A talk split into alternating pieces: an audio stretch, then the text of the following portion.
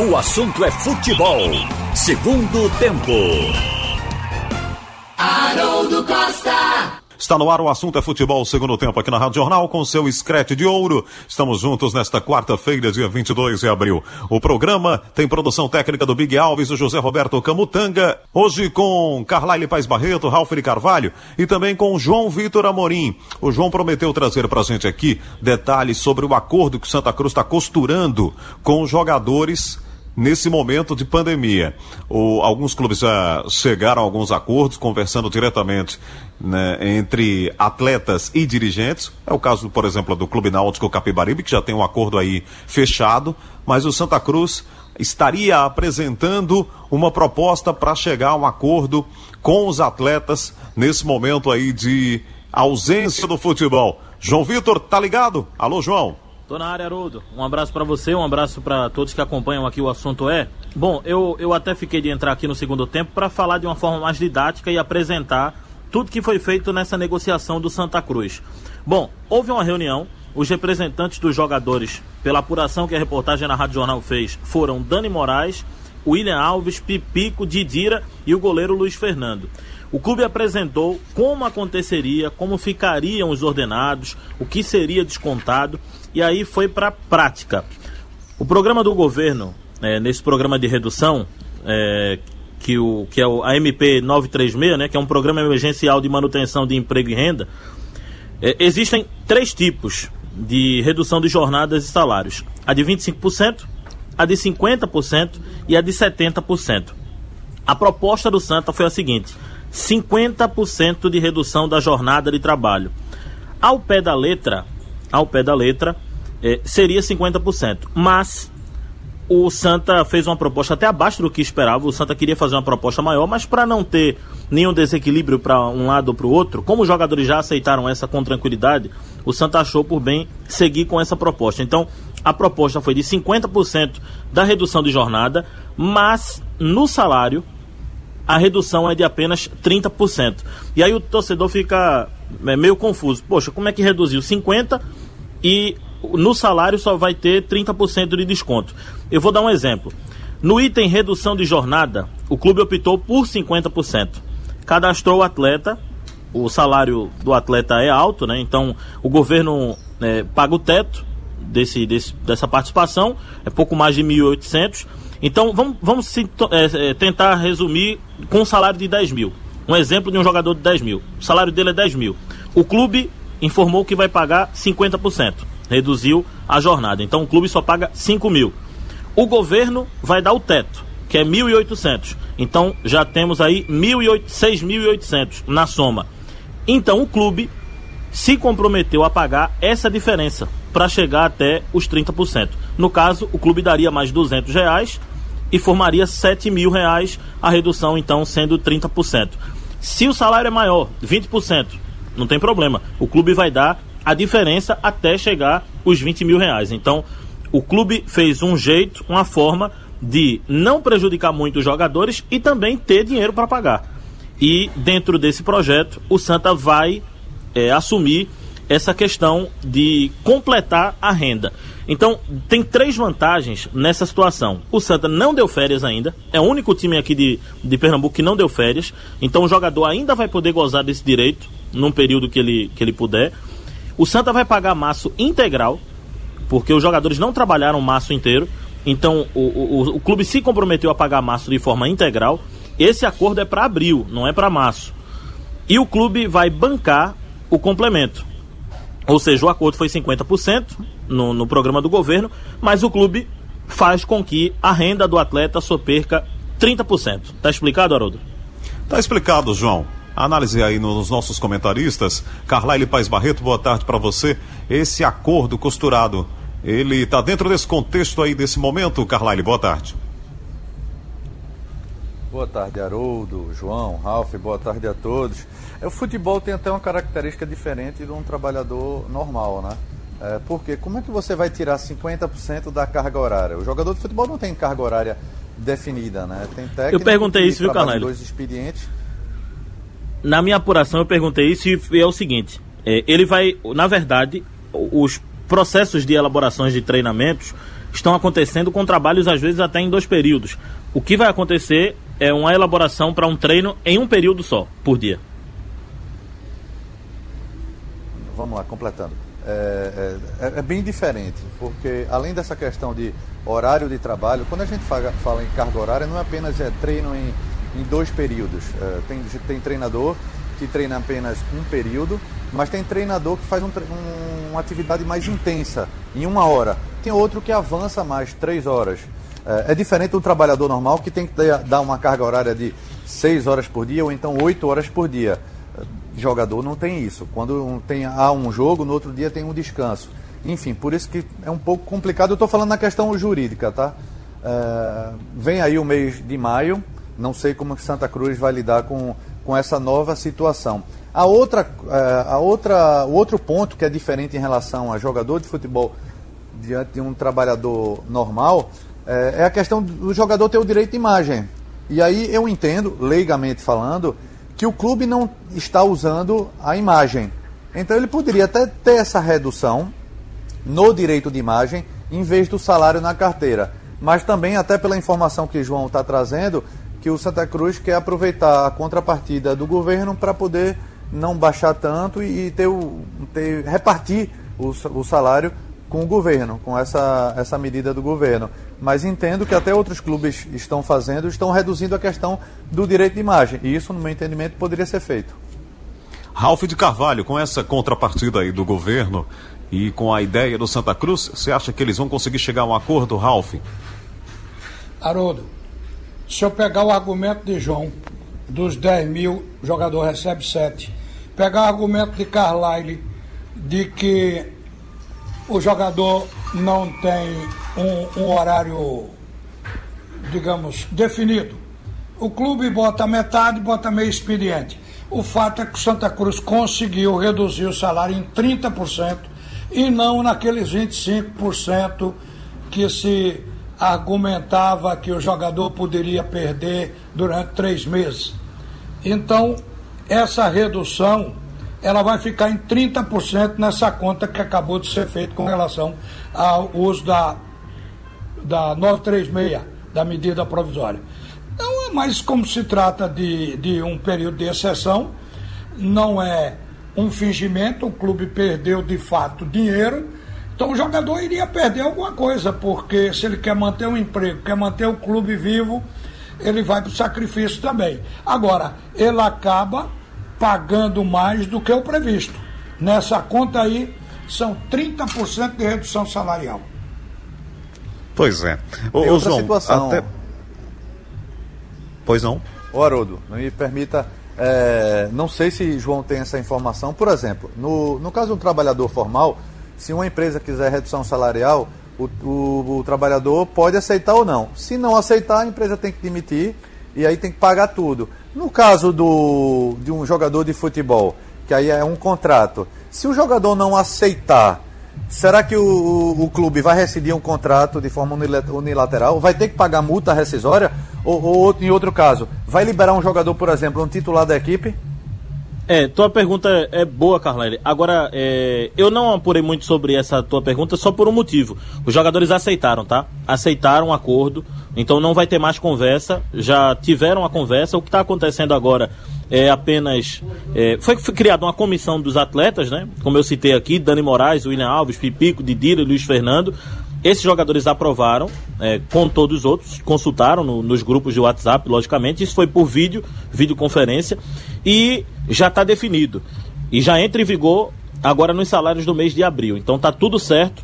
Alguns estão sendo comunicados, alguns cadastros estão sendo feitos, claro, no programa do governo e está tudo acertado já. Muito bem. Você sabe que para o nosso jogador, em clubes que normalmente atrasam, aí vem uma questão. Se me pagar em dia, 30% é o ágil. Então tá bom, desde que pague em dia mas a redução salarial aceita foi essa aí. Eu só estou transformando em números o valor que o jogador pede, mesmo o governo tendo um aporte de 1.800, mas o, o jogador está abrindo mão de 30% do seu salário, o que é, por tabela, uma ajuda para o clube, sem dúvida alguma. É verdade, Ralf. Bom, para liberar o nosso João Vitor, o João, me chamou a atenção aí no final do teu noticiário do Santa Cruz, a informação da queda de sócios, né? Todo mundo sabe que Santa Cruz tem o menor número de quadro associativo do estado, levando em consideração o trio de ferro aqui da capital, e o Santa Cruz perdeu muito. É, é, essa é uma notícia triste. Apesar dessa boa notícia que você trouxe da venda dos kits, né, o Santa Cruz acabou rendendo aí um bom dinheiro, uma boa quantia, mas a questão do sócio ainda judia um pouco aí com o Santa Cruz, né, João? Sem dúvida, Haroldo. É, os sócios em dia do Santa Cruz, sócios titulares, é, eram em torno de 5 mil antes da parada do, da pandemia, por conta da pandemia. Então, é, agora esses sócios, claro que o Santa ainda está fazendo todos os cálculos, mas eu tive uma informação que não foi confirmada ainda pela diretoria, ainda estão. É, eu falei até com o Guilherme agora há pouco, ele me disse que ainda está estudando esse, esse número. Semana que vem deve se pronunciar sobre isso. Mas eu tenho a informação de que já chegou a metade, ou seja, já caiu para 2.500. Isso é uma queda substancial para uma equipe que não tem cota de TV. Lembrando que o Santa. Agora, o Santa está sendo muito habilidoso, podemos dizer assim, nesse período. Conseguiu fazer a redução num tempo certo, não deu férias, ou seja, não chateou os jogadores, porque alguns queriam curtir as férias, não agora, né? Queriam gozar as férias. Não sei quando vai acontecer essas férias, mas o Santa não deu. É, e um outro ponto é, é, nessa, nessa questão toda, o Santa Cruz conseguiu resolver a questão do patrocinador. Eu vou dar uma informação aqui: um representante da Stadium, representante nacional, que é um dos sócios da empresa, que é a patrocinadora Master do Santa, está com coronavírus. E essa empresa atrasou o pagamento, o Santa teve que esperar, porque não podia negociar com a pessoa que estava resolvendo sua saúde. Então, é, agora está melhorando e voltaram a conversar. A Estádio vai seguir no Santa Cruz, vai pagar em breve o que está devendo. E as outras empresas, só uma que ainda não resolveu, mas o Santa já fez uma proposta de 50% nesse período da pandemia para receber e depois existia o reajuste devolvendo esse dinheiro que foi descontado agora depois da pandemia, quando os campeonatos voltarem, que é a JBS, que é patrocinadora das três equipes. Então, ela vai tomar houve, uma decisão universal. Viu, João? Hum. Houve alguma redução para o sócio voltar a pagar? Só pague só metade.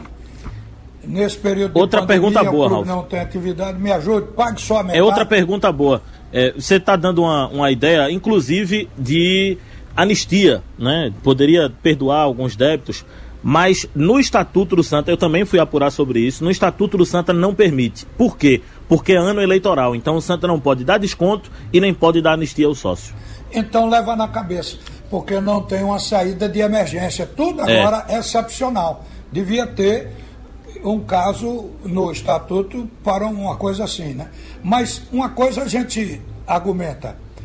O Santa Cruz não é o único a perder. Isso está acontecendo no Brasil todo até no Rio Grande do Sul, onde tem a maior regularidade de, de pagamento, de adimplência de sócios. Então, é um problema do povo, falta de dinheiro. É verdade, Ralf. Aliás, é, o esporte tem em torno de 35 mil, né? O Náutico tinha 14, né, Carlyle? Não sei se Carlyle tem esse número do Náutico. Agora, o Santa Cruz tinha 5 mil e está com 2,500. É muito assustador o número em relação ao, ao Santa Cruz, né? O número de sócios perdidos e até mesmo o que o Santa Cruz já tinha antes, né? Porque se você pensar que o Sport tinha 35 mil, é o, o Santa Cruz tinha só 5, né? É diz que o Santa Cruz é o time da massa. Então a massa está sofrendo mais, né, Haroldo? É verdade, Ralf. Vamos fazer um intervalo e a gente volta daqui a pouquinho aqui na Rádio Jornal. O assunto é futebol. Oi, João. Só para dizer, eu tô me despedindo de vocês, às 18 horas no Bola Rolando, a gente vai trazer o lado do clube, o que isso impacta é, positivamente para o clube, essa redução, e jogadores falando sobre a redução salarial às 18 horas no Bola Rolando. Valeu. Trabalho aí do nosso João Vitor sobre o acordo costurado com os atletas do Santa Cruz. Um pouco do esporte, Ralf. A notícia que o Thiago trouxe agora há pouco é a inclusão também dos funcionários na MP 936. Todo mundo sabe aí que essa medida provisória, né? tenta arrumar a casa das empresas nesse momento de pandemia, nessa discussão diretamente com os seus funcionários. E o esporte também precisa amarrar aí um acordo com os jogadores, né, Ralf? É, o, o, o esporte Eu acho que teve uma paradinha aí, porque o presidente Milton Bivar está gripado. Ele foi tomar a vacina e acredita que tenha sido em, raz, em razão da reação. Ele pegou uma gripezinha, aí eu tenho a impressão que de ontem para hoje ele trabalhou menos. Mas o esporte vai para o mesmo caminho que Santa Cruz. Tentar reduzir para tirar alguma coisa, para ir se virando. Agora, o que parece que dá certo, ou que está certo, é o dinheiro ou pelo menos um parcelamento para resolver aquele problema do esporte de Portugal, que acionou a FIFA para receber esse dinheiro do Esporte Clube do Recife. Parece que os caminhos foram encontrados e a solução já está posta. Então falta o Milton dizer que já bateu o martelo, que está tudo certo, que está tudo tranquilo. Mas a gente sabe que ele trabalhou nesse período de pandemia em cima dessa dívida que era a mais preocupante e a maior do esporte. É, essa dívida aí realmente é, ela é complicada, né? Porque aí você passa para outra esfera, que é a esfera FIFA, com outras punições. Nós já falamos sobre isso aqui, Carlyle. Até o ex-presidente Luciano Bivar entrou aí nessa história para ajudar nessa negociação. Mas tomara que se chegue a um denominador comum possa se resolver esse problema, né, Carlyle? Sem dúvida, Haroldo. Foi ele, o ex-presidente Luciano Bivar, ele que articulou esse empréstimo junto com o CBF, junto com a emissora de televisão. Esporte está com esse problema e, curiosamente, o esporte foi o único até agora que não falou em redução salarial dos jogadores, né? Náutico já fez um acordo, Santa Cruz anunciando agora. Eu só não entendo muito se o Santa Cruz está tá achando positivo não ter dado férias aos jogadores. É, no meu entendimento, leigamente falando, acho até que é pior. Acho que Esporte e Náutico conseguiram dar as férias e poderão jogar o mês de dezembro. E se o Santa Cruz não deu férias, ele obrigatoriamente vai ter que dar no final do ano. E se o campeonato, se o calendário for alongado, chegar até o final do ano, Santa Cruz não der férias é, ou gols de férias, vai ter que pagar mais por isso. Mas ele tem pois a CLT é. para dar as férias no ano seguinte. É porque os jogadores de Santa Cruz, segundo eu conversei com o João, só tem dois que tem mais de um ano dentro do clube. O resto, ninguém tem um ano. Então acho que o Santa Cruz, por isso, disse, por que colocar de férias agora? Bom, para fechar aqui Ele com vocês... Ele tem até um prazo de dois anos para dar essas férias. Mas se o contrato do jogador for até dezembro, ele tem que pagar o proporcional.